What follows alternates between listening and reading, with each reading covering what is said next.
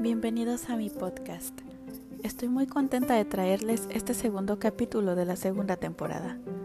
Seguimos con mis escritores favoritos, aquellos que no puedo dejar de leer, que me han enseñado a lo largo de sus historias a amar aún más la literatura, aquellos que me inspiran a seguir sus pasos. Hago la aclaración que cuando me refiero a mis escritores favoritos, no me refiero a que siempre me gusten todos sus trabajos. Son mis escritores favoritos porque de alguna manera han dejado huella en mí. Siempre vuelvo contenta y emocionada al leerlos otra y otra vez. En mi caso con Stephen King, tengo una relación amor-odio. Algunas de sus historias me fascinan y otras simplemente no me cuadran. Es una simple cuestión de gustos. Me encantan sus historias de terror. ¿Quién no creció con ellas? ¿Quién no vio al payaso salir de la nada y pasó unos días mirando los rincones? ¿Quién no vio el resplandor y se fascinó con las escenas de sangre, con la maravillosa actuación del fantástico Jack Nicholson? Ay, Jack Nicholson. Es uno de mis actores favoritos. De joven tenía su encanto muy a su manera. En fin, este capítulo de mis escritores favoritos es dedicado a aquel escritor que llenó algunas de las noches de mi infancia de pesadillas, Stephen King.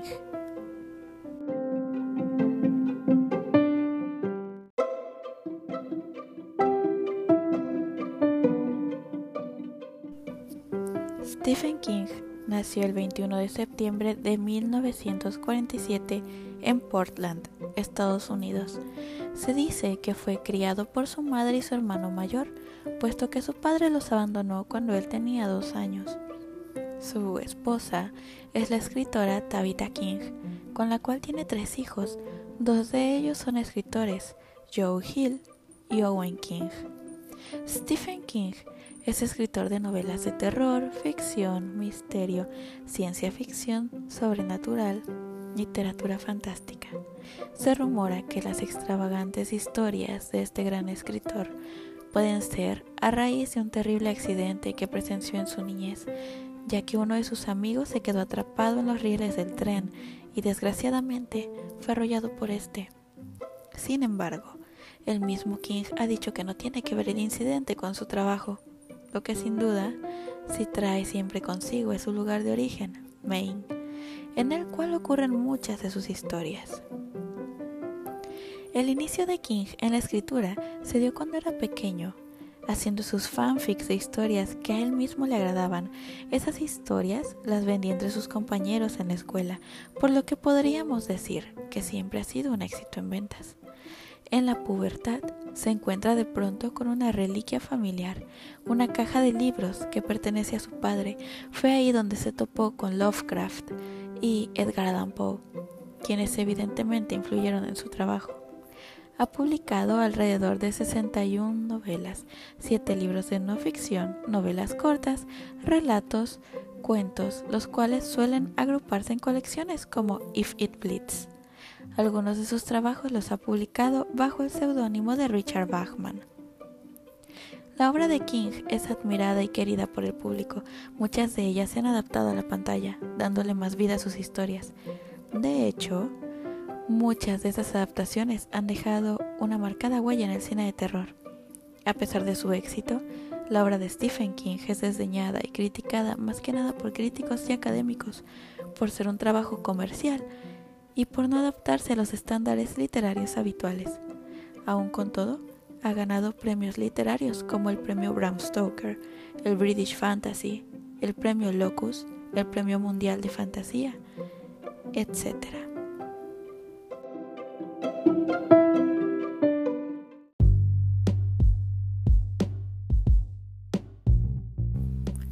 Algunas de las obras de King son It o Eso. Se publicó en 1986 es una de las novelas más conocidas de este autor, género de terror ambientada en Derry. Trata a grandes rasgos de un grupo de amigos que debe enfrentarse a una criatura monstruo que va haciendo destrozos simulados a su paso. Esta historia se ha adaptado dos veces a la pantalla y ambas son preciosas, muy en su estilo cada una. Lo que tiene eso es el amor de los seguidores del escritor, así como el de los amantes del género de terror en general. La historia lleva un buen ritmo y el ambiente oscuro e imaginativo constante le dan un carácter encantador.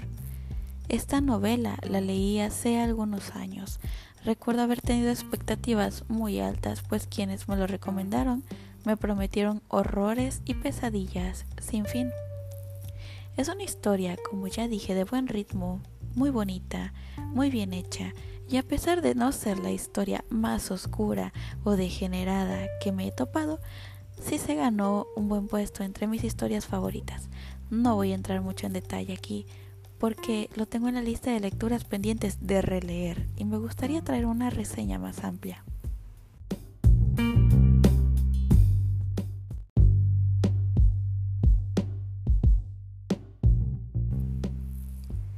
El Resplandor, publicada en 1977, género terror psicológico, suspenso y novela gótica. Fue esta historia justamente la que posicionó a King como un gran escritor de terror. Además, fue su tercera novela. En este trabajo se ve reflejada la influencia de Edgar Allan Poe con su cuento La máscara de la muerte roja. El resplandor refleja en parte una etapa de la vida del escritor, cuando se las vio negras y tuvo que dar clases en una secundaria. Cayó en el alcoholismo y vendía sus historias para ganar un poco de dinero extra. Esta historia fue adaptada a la pantalla grande y posteriormente se le hizo una miniserie.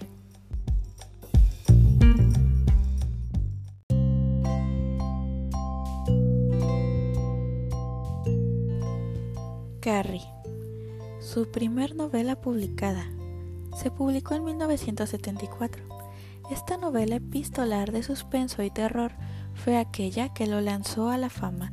Sin embargo, es censurada en diversos colegios de Estados Unidos y la película parece que incluso se prohibió en Finlandia. Carrie representó un reto para King, pues cuando la escribió se encontraba en una situación bastante desfavorable. Además, fue prácticamente retado a escribir sobre mujeres, puesto que le dijeron por ahí que él siempre escribía sobre hombres y no podría hacerlo con un personaje femenino. Claro que como todo escritor respetable, enfrentó esta situación con la mano en la cintura y nos trajo esta historia donde la crueldad adolescente femenina es la reina de la noche.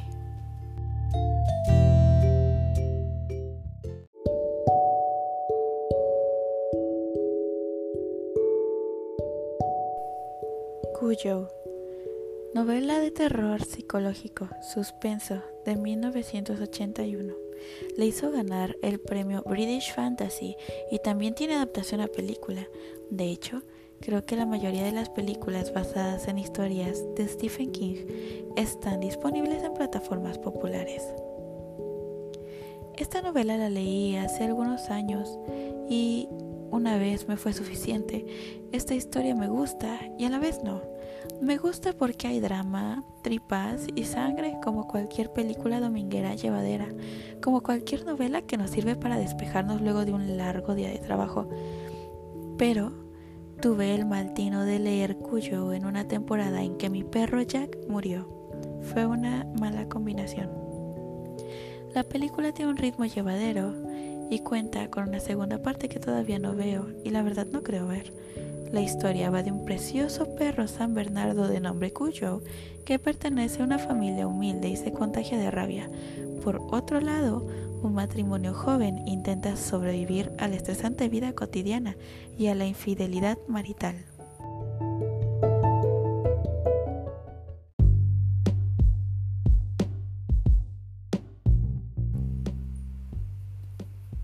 Rabia. La primera novela escrita por Stephen King, pero publicada bajo el nombre de Richard Bachman en 1977. Esta es otra historia de King que refleja la ira juvenil en plena explosión. De hecho, el mismo King no está muy cómodo con este detalle, ya que la trama se asemeja a algunos de los casos reales de tiroteos en escuelas, por lo que el libro está fuera de publicación.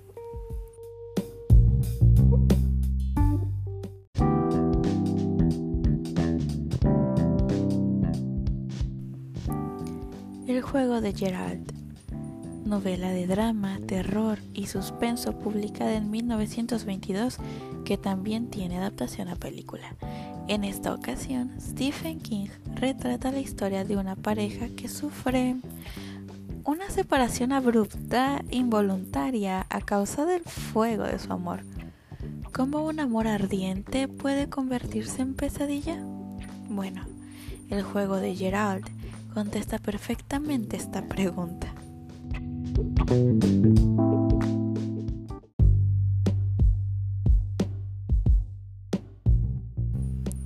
Sobre Christine y el cementerio de animales.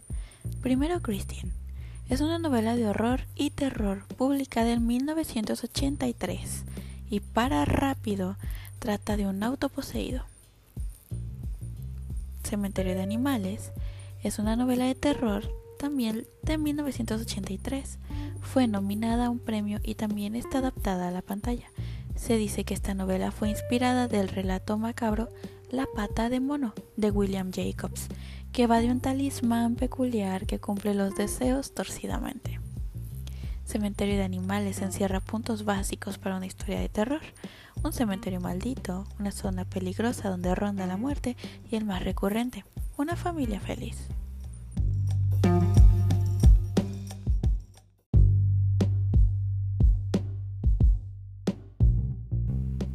Maleficio y El retrato de Rose Mother. Bueno, Maleficio es de 1984. Otra vez a nombre de Richard Bachman. Es una novela de terror que puede resultar bastante asquerosa. Todo inicia cuando el amor de un hombre por la comida no es suficiente para llenar un vacío dentro de él. En esta novela nos encontraremos con personas heridas física y emocionalmente, con diversidad cultural y curiosidades culinarias. Hago mención especial en esta porque recuerdo haberla disfrutado bastante. Por su lado, el retrato de Rose Mother es una historia que tengo en mi lista de lecturas, pero estoy muy ansiosa por entrar a esta, pues he tenido muy buenas recomendaciones. Esta historia es una novela fantástica de terror y suspenso, publicada en 1995, que trata sobre violencia doméstica.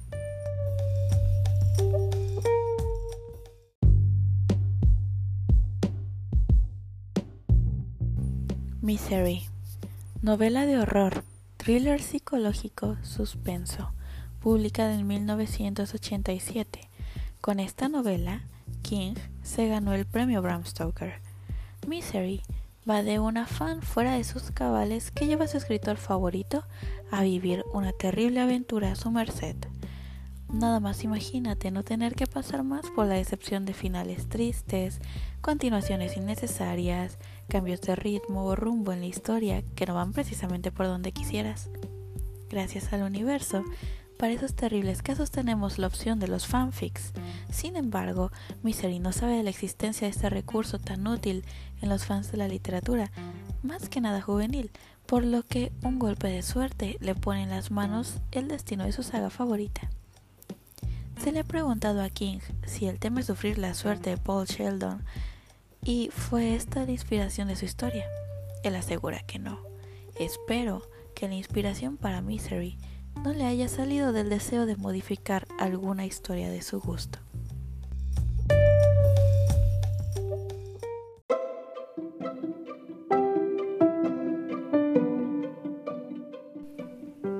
Desesperación y posesión. Estas dos novelas tienen una historia encantadora. El 24 de septiembre de 1996, Stephen King y Richard Bachman publicaron las historias Desesperación escrita por King y Posesión escrita por Bachman. Estas dos son historias espejo. Si quieres, puedes incluso pensar que son como universos paralelos. Sí, son historias paralelas, pues con los mismos ingredientes, ambos escritores hicieron historias distintas. Son como historias gemelas. Cabe recordar que Richard Bachman no es más que el seudónimo de Stephen King. Básicamente, como se ha comentado tantas veces, Stephen King estaba compitiendo consigo mismo. Se dice que estas dos novelas las escribió literalmente paralelas incluso en tiempos de creación. ¿Qué más puedo decir? Es un genio y un escritor muy hábil, versátil y además talentoso. Por estas razones es que King tiene un lugar en mi corazón como escritor y es un gran ejemplo para mí y todo aquel que guste de escribir.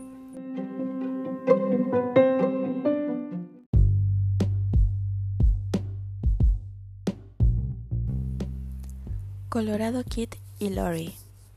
Colorado Kid es una novela de misterio y policíaca publicada el 4 de octubre del 2005.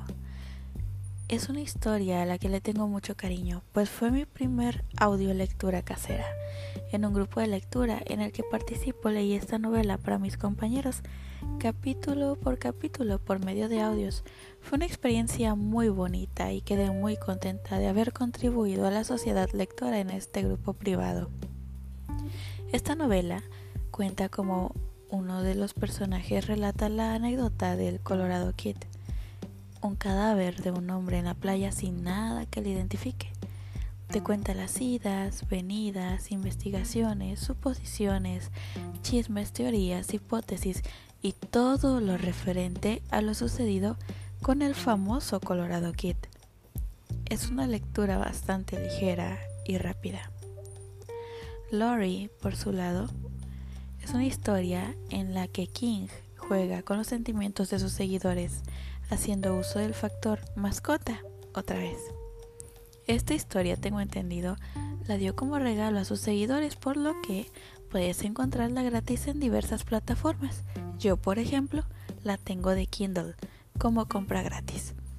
Lori es una tierna historia en la que un viudo y una pequeña perrita forjan un fuerte lazo amistoso. Excelente recomendación para quienes quieren y respetan los animales.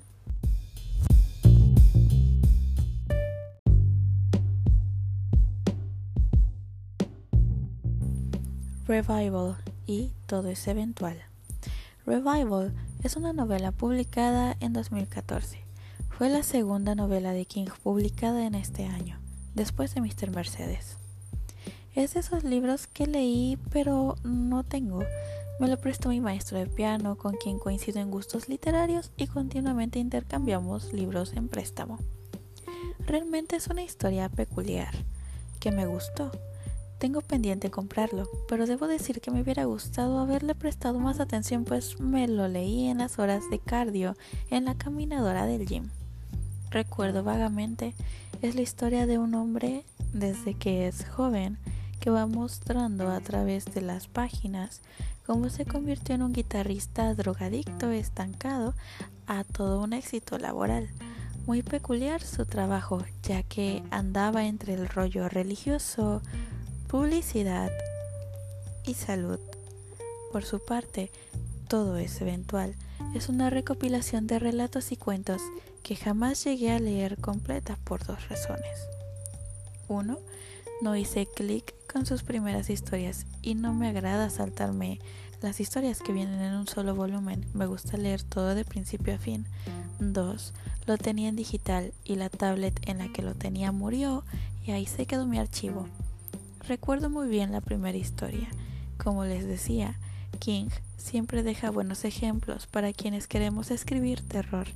Este relato corto sobre una autopsia es un gran ejemplo, pues con tan poco es capaz de darte una historia completa. Estamos hablando de que él aquí y ahora es suficiente para esa narración perturbadora. Además, hace gala de sus consejos de escritura, en especial del que dice, toma un elemento común y retuércelo. Creo que ese es su recurso más recurrente y en lo personal es el que siempre procuro tomar cuando yo tengo que escribir. Todo es eventual es un libro que quiero porque quiero tener 1408. Jamás lo he podido leer y le traigo muchas ganas. Pueden ver la película. Es buenísima. En mi adolescencia era mi favorita Quizás siga siendo mi favorita de las películas basadas en historias de King.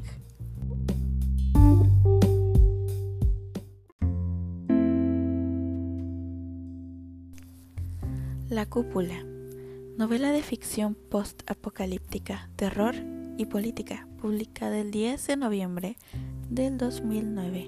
Esta es una de mis novelas favoritas de King. Fue un regalo de mi mamá por mi cumpleaños hace unos cuantos años. Lo leí mientras estaba en reposo, pues estaba enferma, y recuerdo haberlo disfrutado a mares. De hecho, me gustaría leerlo el próximo año otra vez. La cúpula trata de un pequeño pueblo en Maine que por alguna razón es separado del resto de la sociedad al quedar encerrado en una cúpula invisible. El desarrollo de los personajes y las situaciones es directamente influenciado por el nuevo comportamiento social a raíz de verse en esta precaria situación. Este, como otros trabajos de King, procuran responder a la pregunta ¿cómo sería el comportamiento de un grupo de personas determinado al ser separados de la estructura social a la que han pertenecido siempre?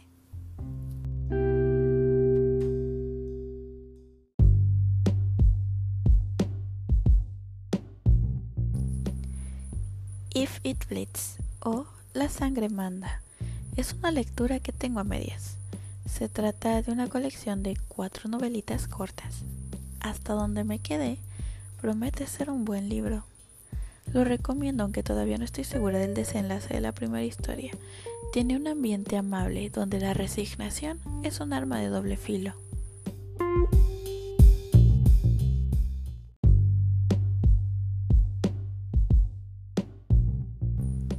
Algunos otros títulos.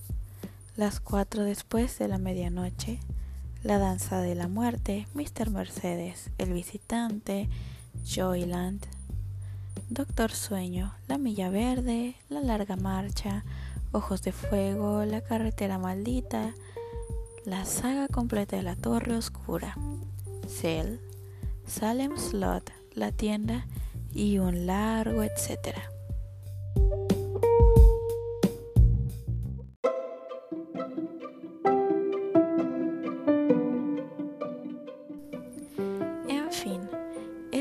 El segundo capítulo de mis escritores favoritos y para terminar por hoy voy a contarles las novedades. 1. Regresé a YouTube, así que ahora puedes encontrar este podcast literario allá también. 2. Ahora también puedes encontrar información sobre libros, mis lecturas y más en mi blog.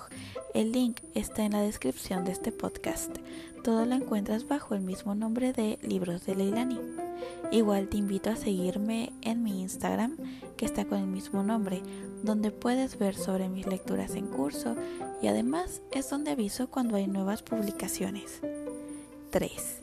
En el blog estaré publicando información adicional referente a los podcasts y puedes encontrar también diversas reseñas. Algunas de ellas son de verdad muy muy viejitas, así que bajo su propio riesgo. En fin, muchísimas gracias por escuchar este capítulo. Hasta pronto.